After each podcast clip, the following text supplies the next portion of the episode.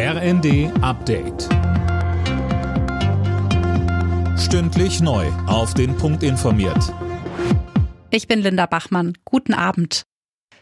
Bundeskanzler Scholz hat Deutschlands Partnerländer dazu aufgefordert, ebenfalls Kampfpanzer an die Ukraine zu liefern. Zum Auftakt der Münchner Sicherheitskonferenz stellte er sich damit hinter den ukrainischen Präsidenten Zelensky.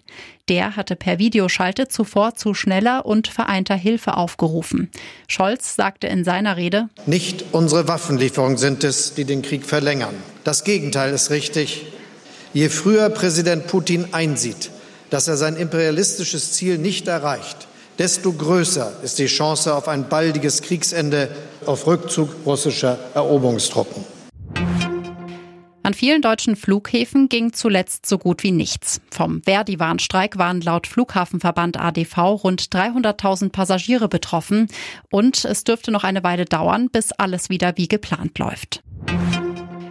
Eine halbe Million Menschen hat inzwischen das sogenannte Manifest für den Frieden unterschrieben. Sarah Wagenknecht und Alice Schwarzer hatten die umstrittene Petition ins Leben gerufen. Sie fordern Friedensverhandlungen mit Russland. Dafür gibt es unter anderem aus der Ukraine Kritik.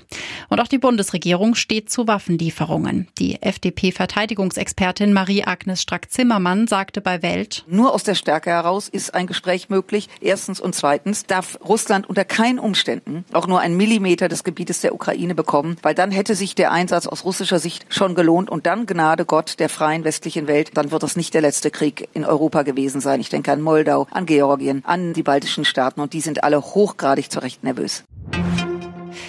Fußball. TSG Hoffenheim hat die fünfte Niederlage in Folge kassiert. Im Bundesligaspiel gegen Augsburg verloren die Hoffenheimer mit 0 zu 1. Alle Nachrichten auf rnd.de